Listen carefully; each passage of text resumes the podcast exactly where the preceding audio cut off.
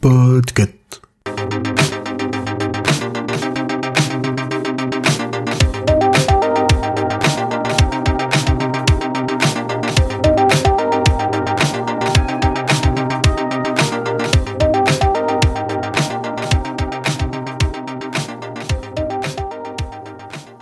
Pour ce mois spécial chez Watchlist, consacré aux adaptations de livres, nous voulions vous parler d'une mini-série britannique de 6 épisodes de 50 minutes. Je suis Sarah. Je suis Aline. Et nous allons vous recommander chaudement de regarder Orgueil et Préjugés, disponible sur la plateforme Rakuten.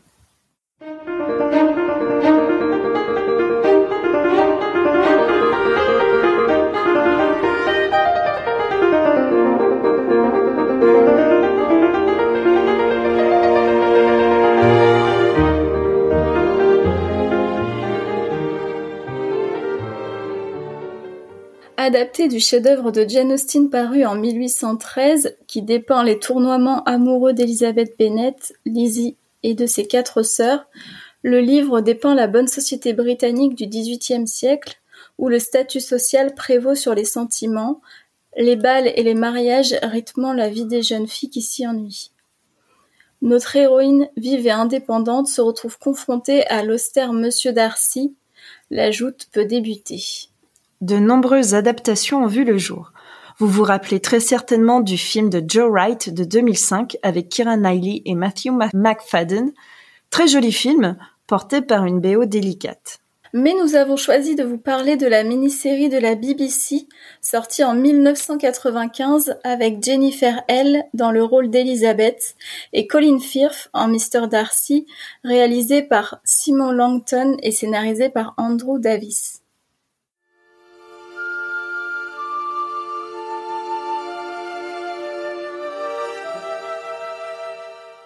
Monsieur Darcy, adossé à la cheminée, les yeux fixés sur le visage d'Élisabeth, sembla saisir ces paroles avec autant de rancune que de surprise. Il pâlit de colère. Chacun de ses traits laissait transparaître le tumulte qui régnait dans son esprit. Il s'efforçait toutefois de conserver son flegme, ne fût-ce qu'en apparence, et il ne voulait pas ouvrir la bouche avant d'être certain qu'il y était parvenu. Le silence fut affreusement pénible pour la jeune fille.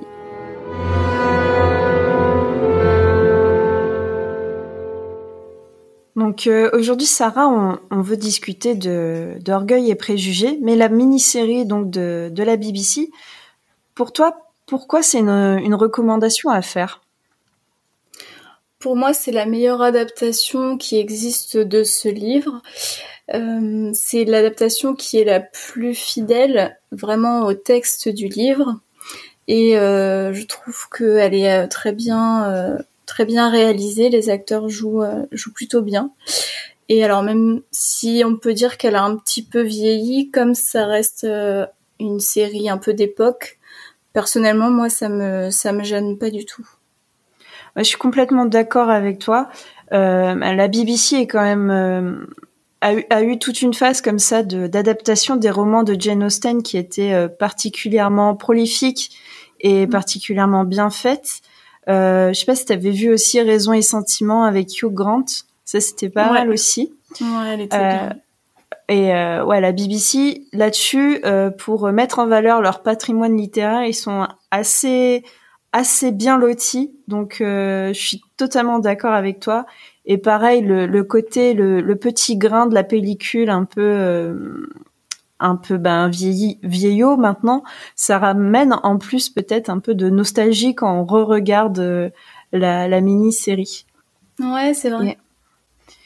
Et euh, enfin moi, au-delà aussi de, cette adaptation, ce que j'avais aimé, c'était euh, le livre déjà de base. Je l'avais dévoré quand j'étais ado parce que on voit dans un contexte, donc c'est au 19e, 18e, 19e siècle, on voit vraiment qu'il y a de fortes inégalités sociales, notamment entre les, riches, les pauvres. Bon, là, on se concentre essentiellement sur euh, la petite noblesse euh, campagnarde, bien avant euh, Downton Abbey. Mais on voit aussi surtout les inégalités femmes-hommes qui y avait déjà à l'époque.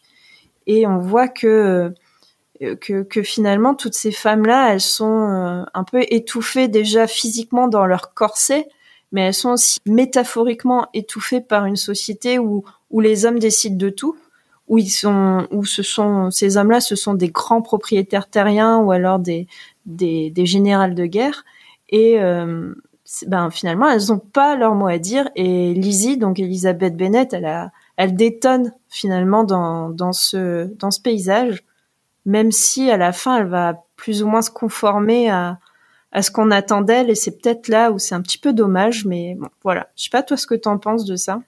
Oui alors c'est vrai qu'en plus euh, il y a aussi euh, toutes les attentes qu'on a euh, qui, enfin dans le livre en tout cas qu'on a à cette époque des femmes. Ils en parlent à un moment lorsque Elisabeth et euh, Jane se retrouvent euh, euh, plusieurs jours chez Anne Netherfield, chez chez Bingley.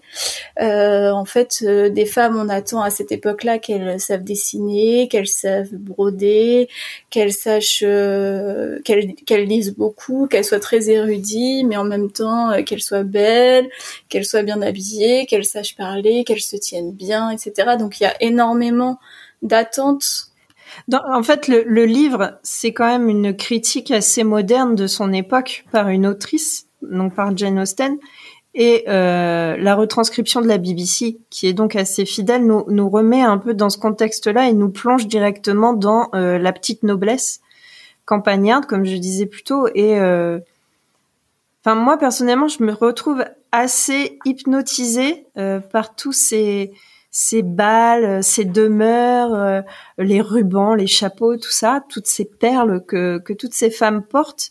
Mais en même temps, ce, que, ce qui est bien aussi retranscrit, c'est que il y a une certaine forme, euh, j'ai pas envie de dire de souffrance parce qu'elles souffrent pas les, ces femmes-là, mais euh, on sent que que qu'elles veulent plus et qu'elles sont quand même enfermées dans une routine qui qui les ennuie profondément comme tu disais, il faut qu'elle mm. dessine, qu'elle lise, qu'elle peigne, qu'elle chante, qu'elle joue du piano.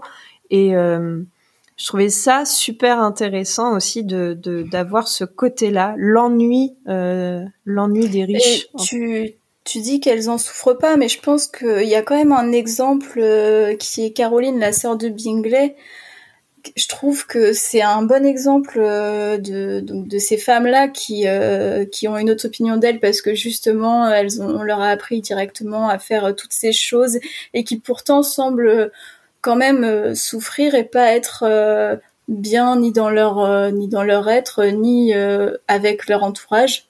Et je trouve que c'est que c'est que c'est vraiment intéressant d'avoir pu montrer ça dans dans ce livre Ouais, et, et dans le comment dire dans la, la mini-série, donc on voit vraiment l'évolution des personnages dans, dans tout ce décorum euh, en anglais, comme on peut le voir, les, un peu l'image d'épinal qu'on a de l'époque victorienne.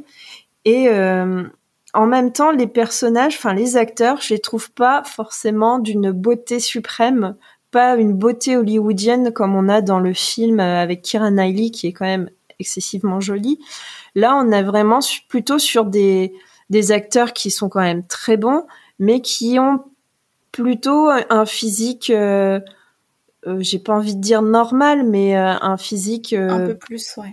Ouais, on peut plutôt s'identifier à eux. Enfin, je m'identifie davantage à Jennifer L qu'à Kira Knightley, par exemple. oui, c'est sûr. Et ça a été reproché d'ailleurs à l'adaptation du film parce que Elisabeth est censée justement ne pas être très jolie. Et euh, bon, alors euh, Jennifer, elle est très jolie hein, quand même. Après, tout, est, tout, est, relatif, mais c'est vrai qu'elle a pas cette euh, ce, ce, côté un peu effectivement modèle hollywoodien de de Keira Knightley. C'est vrai que c'est tous tous ces personnages dans la série effectivement sont beaucoup plus beaucoup plus identifiables. En fait, je pense que c'est le bon mot que tu as que as trouvé. C'est c'est on s'identifie plus facilement à eux puisqu'ils ressemblent plus il nous ressemble plus.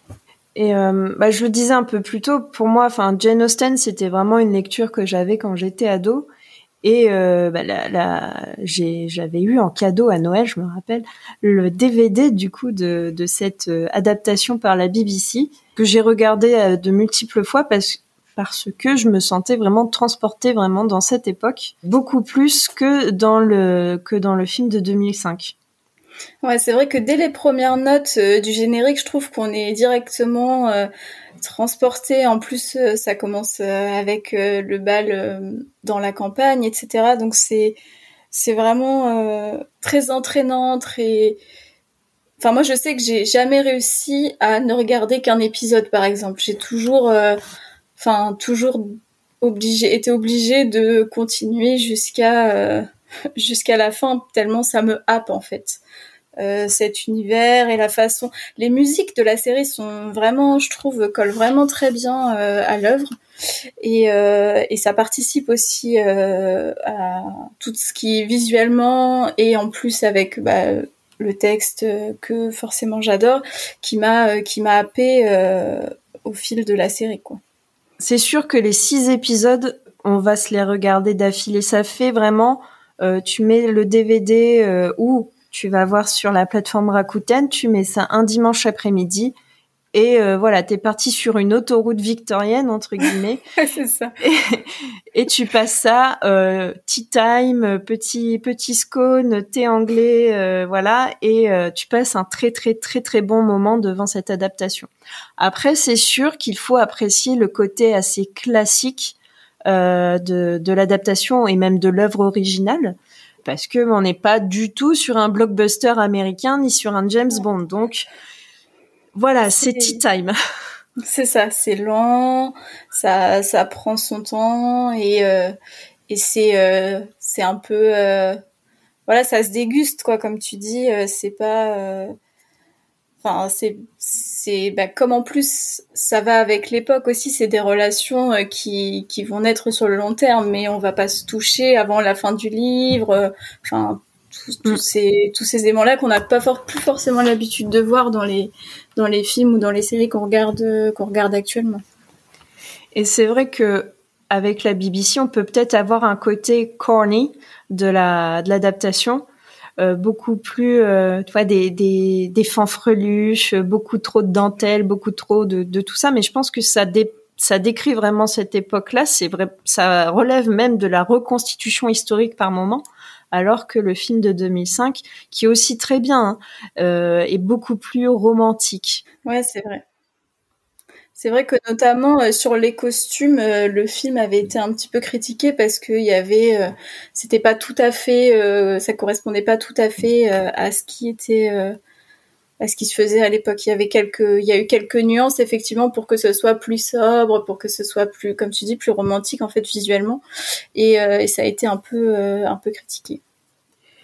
Et alors, je sais pas pour toi, mais moi j'ai toujours été fascinée par les scènes de bal de, de voir que bon, on n'est pas dans Sexy Dance ou quoi que ce soit, hein, on n'est pas avec des danseurs professionnels, mais que à une certaine époque, finalement, tout le monde savait danser une valse, euh, tout est chorégraphié au millimètre, mais c'est finalement toute une époque aussi qui est dépeinte et c'est ça faisait partie de l'éducation de de ces de ces gentilshommes et de de ces de ces jeunes filles de euh, bah de vivre en société. Ça ça ça impliquait de savoir danser. Et je ça m'avait toujours aussi fasciné quand j'étais euh, quand j'étais ado parce que enfin nous les booms euh, enfin les booms les les soirées au collège au lycée euh, c'était pas du tout ça. Effectivement. Non c'est vrai que c'est c'est vachement impressionnant et et bah, c'est sûr ça dépend à quelque chose qu'on connaît pas quelque chose aussi qu'on qu'on a tendance nous aussi même à, à romantiser un peu quand on se dit ah ça devait être tellement tellement bien d'être là-bas, de, de, savoir danser comme eux, d'être euh, habillé comme eux, etc. On a tendance même parfois à en oublier un peu les côtés euh, négatifs euh, de l'époque. Mais mm. c'est vrai que c'est c'est très impressionnant. Moi, moi ça m'avait impressionné aussi au début. Mais c'est ça aussi, c'est peut-être un défaut par contre de, de l'adaptation, c'est que c'est très propre, c'est très lisse. Il euh, n'y a pas, il y a pas il n'y a, pas de comment dire de grande tragédie. La grande tragédie, c'est quand la plus jeune sœur va se corrompre dans les bras de, Wickham, le, fameux soldat, soldat euh, qui revient de je ne sais plus trop quelle guerre, mais on voit pas de sang, tout est euh, les, uniformes sont très propres, pas un pli qui dépasse, pas un cheveu qui dépasse. c'est peut-être ça aussi qui est euh, qui est le petit point noir sur cette adaptation, c'est que c'est vraiment très très lisse. Alors je sais pas si ça tient du fait de l'adaptation ou du fait du livre qui en fait euh, est, très il n'y a pas d'éléments euh, tellement euh, noirs à part effectivement cette ce passage là et alors oui c'est forcément un choix que ce soit toujours coloré qu'il y ait rien de sombre etc mais mais je trouve que ça tient aussi un petit peu du de l'œuvre originale. Après moi je trouve que le, les, les seuls, euh, la seule partie qui est un peu moins lisse, ça va être un peu les, les, euh, les nervosités euh, de, de la mère d'Elisabeth. Qui, qui, qui est à mourir de rire dans, dans la série dès, dès qu'il se passe quelque chose elle dédramatise enfin elle dramatise oui, la pauvre, la pauvre, elle est nerfs fragiles. C'est ça. c'est, c'est l'élément comique. Hein. Ensuite, euh, les sœurs, c'est plutôt l'élément euh, énervant et perturbateur. Et Lizzie, euh, on peut pas dire trop que c'est la raison. Elle, c'est plutôt la passion, et c'est sa sœur aînée qui vraiment incarne la raison. Ouais, la raison et la gentillesse. Moi, j'aurais dit que Elisabeth aussi incarnait un peu l'espièglerie. Ouais. surtout dans la série, la façon dont elle est jouée par par Jennifer Elle, je trouve qu'elle a, elle a le petit quelque chose dans ce regard justement qui est décrit dans le livre. Et euh, cette petite façon de sourire en coin euh, lorsque euh, elle se lance des invectives avec avec Darcy en compagnie de Caroline lorsqu'il séjourne à, à, à Netherfield par exemple ce ouais ce petit sourire en coin ce petit euh, ce, petite étoile dans les yeux. Je trouve qu'elle incarne très bien euh, très bien cette personnalité de enfin ce trait de personnalité de euh, de l'héroïne. Un casting assez bien bien fait bien monté donc là-dessus rien à dire. Et justement en parlant de casting on peut pas enfin moi je peux pas passer à côté de Colin Firth. Moi je l'ai découvert dans cette adaptation Bien après, il y a eu ben, tout, tout, tout ce qu'on connaît de lui, euh, le discours d'un roi, tout ce qui va être les Kingsman, et aussi ben, Bridget Jones, parce que Colin Firth, finalement, a joué deux fois dans sa vie Monsieur Darcy. Il a joué dans Orgueil et Préjugés version BBC, et il l'a joué dans Bridget Jones. Exactement. Donc moi je peux pas m'empêcher en plus de, de, de, penser à toutes ces petites réflexions, toutes ces petites euh, comment dire les petites références à Monsieur Darcy euh, qu'il y a dans Bridget Jones. Dans le livre Bridget Jones, je sais qu'à un moment, euh, Bridget est en train de, de regarder justement euh, cette adaptation de la BBC et elle décrit la scène où Monsieur Darcy euh, fait un petit plongeon dans la mare en revenant d'une escapade à cheval et qu'il sort avec la chemise trempée, etc. Et ça me fait toujours rire de, de penser que Bridget Jones fantasme sur Colin Firth, qui est Monsieur Darcy, et que elle-même, son Monsieur Darcy, est joué par Colin Firth. C'est Sachant que Bridget Jones est une adaptation libre, enfin une, euh, oui, une réadaptation libre de euh, du livre de Jane Austen c'est un des éléments qui me fait d'autant plus aimer cette, euh, cette adaptation. Est-ce que tu as des choses à ajouter? On peut peut-être aussi brièvement parler des, euh, des lieux euh, où a été filmée la série, qui sont maintenant des lieux de, de visite. On peut faire des voyages thématiques en Angleterre sur les pas de d'Elizabeth Bennett. Ah super, je, je savais pas. C'est assez sympa. Ouais, si. Alors je sais il y a particulier, c'est particulièrement le cas pour euh, les euh, pour les lieux qu'on voit dans le film, mais aussi quand même dans la série de la BBC. Et il y a effectivement aussi euh, des endroits qui sont qui seraient a priori des maisons où aurait vécu Jane Austen. Il y a tous ces périples là sur le thème sur le thème de Jane Austen en Angleterre. Donc le Jane Austen Tour. D'accord. Ouais, voilà, c'est ça. bon, bah, je le note pour mes prochaines vacances alors.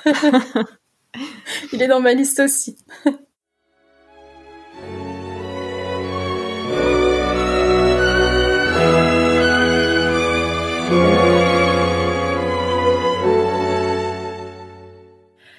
Élisabeth, encore plus émue, lui fit une réponse grave et solennelle.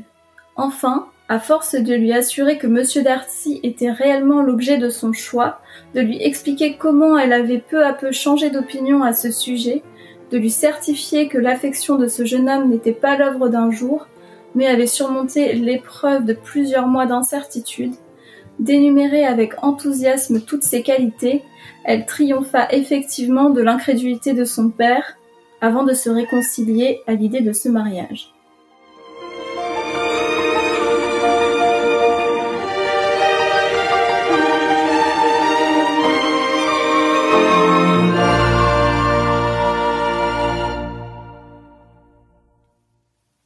Espérons vous avoir donné envie de regarder Orgueil et Préjugés, surtout la mini-série de 1995. Foncez la voir ou la revoir. Watchlist est un podcast du label Podcut. Vous y trouverez des podcasts au sujets divers et variés. Vous pouvez soutenir le label en participant au Patreon, patreon.com slash podcut. Rejoignez-nous également sur le Discord pour continuer de parler de nos séries, films, livres préférés et d'autres sujets encore. Vous trouverez tous les liens dans la description de l'épisode. Pour information, je donnerai mon avis de façon plus récurrente sur le podcast de Watchlist. Et vous pouvez aussi me retrouver dans le podcast Mes Madeleines coréennes, où à travers la recommandation d'un drama, je décrypte la société sud-coréenne avec des invités. À très vite! À bientôt!